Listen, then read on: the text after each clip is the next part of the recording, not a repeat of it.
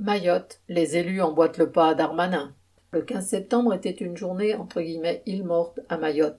Les administrations locales et les établissements scolaires du premier degré ainsi que les dispensaires étaient fermés. Les interventions médicales en ambulatoire étaient annulées au centre hospitalier. C'est l'association des maires de l'île qui était à l'initiative de cette action pour, entre guillemets, mettre l'État face à ses responsabilités devant les violences.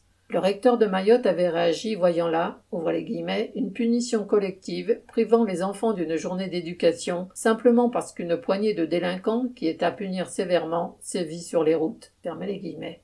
Après cette journée de paralysie qui n'a affecté ni les entreprises du privé ni l'activité portuaire, l'association des maires a fait savoir dans un communiqué que de, entre guillemets, nouvelles formes d'action comme la répression des marchands de sommeil, l'expulsion des occupants illégaux, etc., allait être mise en place.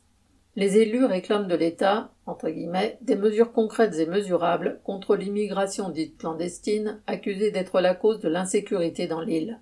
Sans doute considèrent-ils que les mesures annoncées par le ministre Gérald Darmanin ayant arboré la double casquette de l'intérieur et de l'outre-mer lors de sa venue à Mayotte au mois d'août ne sont pas assez efficaces. Pourtant, Darmanin a promis de frapper fort dans tous les sens du terme. En effet, il veut réduire entre guillemets drastiquement le droit du sol, lutter contre l'attractivité sociale et administrative du territoire, offrir un lieu de sanction et d'éducation aux enfants que la loi ne permet pas de garder en prison. Il veut aussi, entre guillemets, étudier la possibilité d'utiliser des armes intermédiaires lors des émeutes car la police n'a pas la possibilité de tirer à balles réelles comme pour les adultes. Darmanin veut accentuer la chasse aux Comoriens, en particulier les Anjouanais, qui fuient la misère dans leur pays pour gagner Mayotte en espérant y vivre un peu mieux.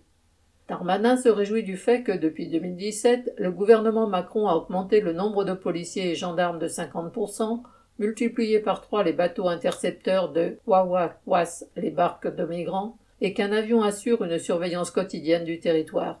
Ces forces de répression sont consacrées à traquer les pauvres, y compris les enfants, accusés d'être à l'origine de violences et de troubles à Mayotte.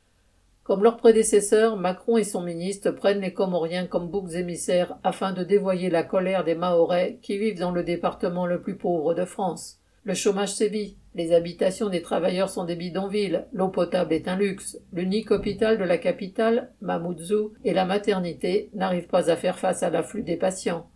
Les écoles manquent à tel point que les cours se font par alternance le matin et l'après-midi pour tenter d'accueillir tous les élèves. Les classes populaires des Comores et de Mayotte sont les unes autant que les autres victimes de la politique de l'État français. Celui-ci a maintenu volontairement toutes les îles de cet archipel dans un état de sous-développement en y maintenant l'ordre par la force, uniquement pour s'assurer le contrôle du canal de Mozambique.